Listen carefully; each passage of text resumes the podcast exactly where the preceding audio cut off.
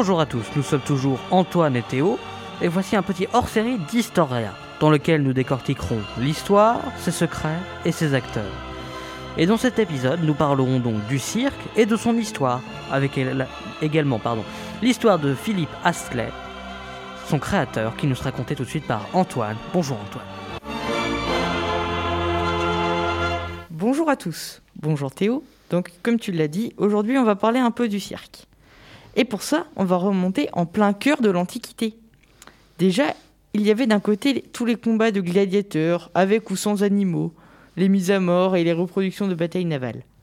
Et de l'autre côté, il y avait les courses de chars et de chevaux. Mais avant Jésus-Christ, tous ces combats, ces combats, ces spectacles, c'était pas tant présent au fond, vu que toutes les grandes représentations spectaculaires, très théâtrales, eh ben, elles vont être organisées par les empereurs entre le 1er et le 4e siècle, donc après Jésus-Christ. Les empereurs utilisaient déjà le principe de panem et circens, du latin pain et du latin pain et des jeux, pour la population, pour que la population pardon, ne soit pas affamée et soit divertie. Elle elle est nourrie pour qu'elle ne se révolte pas et elle est occupée pour qu'elle ne s'occupe pas de la politique en fait. On, dit, on disait un peu, donc les, combats de gladiateurs, etc., ça se passe dans un amphithéâtre. Et ce que l'on appelle le cirque, c'est pour les courses de chars, les chevaux? C'est notamment euh, à Rome, c'était le Circus Maximus. Mais gladiateurs et chars, soyons clairs, existent depuis plusieurs siècles avant Jésus-Christ. Dès moins 600, le roi Tarquin instaure le premier Ludi, les premiers jeux hippiques. Et puis ces jeux vont devenir de plus en plus fréquents au fil du temps, surtout pour montrer la gloire des généraux romains. Constantinople, la deuxième Rome, va, elle, après que l'Empire romain euh, d'Occident soit effondré, va prospérer et conserver ces jeux, ces jeux, ces ludis, jusqu'à la fin du XIIe siècle. Pendant euh, l'Antiquité et le Moyen Âge, donc, à cette époque, on peut dire que le cirque, c'est des courses de chevaux, et plus que ça, c'est surtout un bâtiment.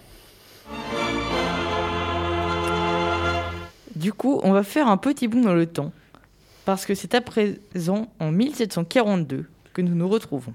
C'est cette année-là que naît Philippe Astley, le fondateur du cirque moderne. Son père, qui est charpentier, aimerait bien que son fils reprenne le flambeau. Cependant, Philippe a une grande passion pour les chevaux durant la guerre de Sept Ans, Philippe va être mobilisé comme soldat. Là-bas, eh ben, il va se faire remarquer. il va être sélectionné par le comte de Pembroke, qui cherche du personnel pour participer à des expérimentations dans le milieu équestre. Il va donc, euh, comme ça, encore plus approfondir sa passion pour les chevaux. Après cela, il va d'ailleurs intégrer un régiment de dragons, c'est-à-dire un peu une unité de cavalerie assez légère. Et après la guerre, il décide donc de devenir entrepreneur en spectacle et plus spécifiquement dans le spectacle équestre. Dans une période où Londres développe ses loisirs, il ouvre donc, en 1768, un théâtre consacré au spectacle équestre et aux jeux d'adresse. Après, il va devoir le fermer parce que, bon, ayant fera quelques règles et quelques lois concernant la création d'un théâtre. C'est d'ailleurs pendant l'activité de ce théâtre qu'il met au point la scène circulaire qu'on connaît tous aujourd'hui dans les, dans les cirques et qui permet aux dresseurs euh, de, tenir les chevaux, euh, c'est pas une laisse mais j'ai oublié le terme, de se mettre au centre en tenant les chevaux. Scène qui faisait déjà à l'époque 13,5 mètres très exactement. Il ouvre de nouveau un nouveau spectacle en Angleterre et va connaître un tel succès que le roi de France Louis XV va l'inviter à Paris. Il s'installera d'ailleurs à Paris pour le restant de ses jours et fera construire l'amphithéâtre anglais, faubourg du Temple, ce manège va plusieurs fois fermer puis réouvrir jusqu'en 1798, où son fils reprend le flambeau. 88. Hein. Mais bon. Notre cirque, actuel vient donc de Hasley, qui va fusionner le côté équestre militaire avec le côté forain. Son spectacle est donc composé de funambules, d'acrobates, de voltigeurs, mais surtout de chevaux. C'est aussi lui qui instaure le chapiteau que l'on connaît tous, mais qui sera répandu un peu plus tard. Et le Monsieur Loyal aussi, c'est lui qui et le fameux présentateur de tout bon spectacle. Philippe, quant à lui, meurt le 26 octobre 1814 à Paris, où il est aujourd'hui enterré.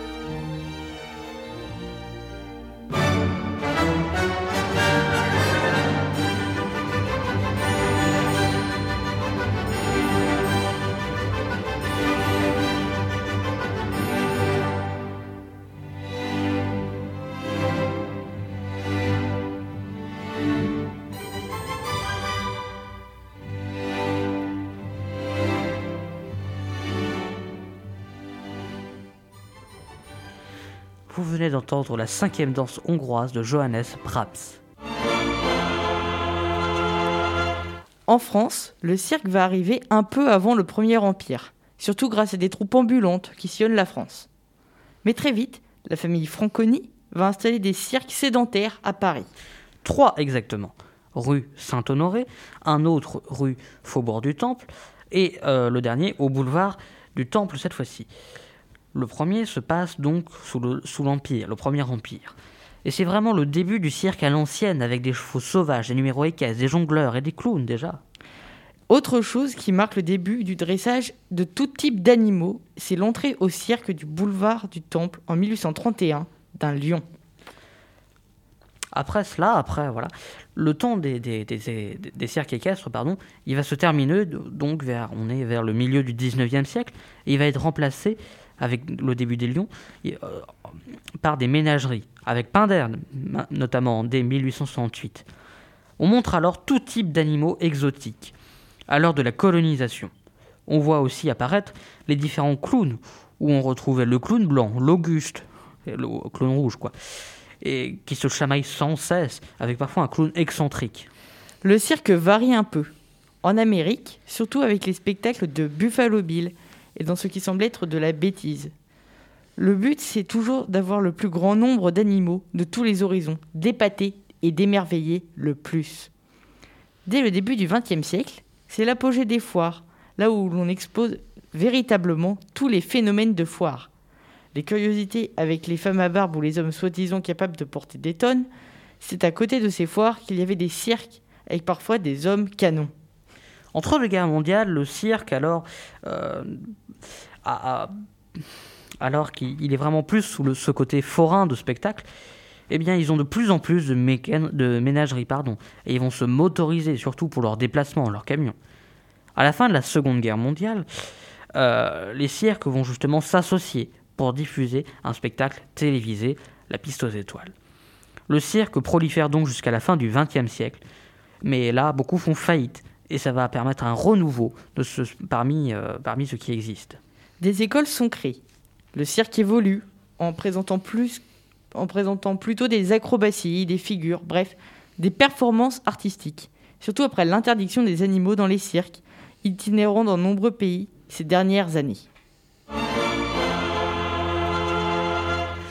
Merci de nous avoir écoutés. Vous nous retrouverez dès la semaine prochaine pardon, pour découvrir de nouveaux acteurs et de l'histoire. Et comme le disait le célèbre gérant de cirque Alexis Cruz, le cirque, c'est un reflet de la société, avec trois personnages, le clown, l'Auguste et Monsieur Loyal, c'est-à-dire le président, le peuple et la police. Allez, on vous laisse revenir tranquillement sur la bonne ligne temporaire. À très bientôt.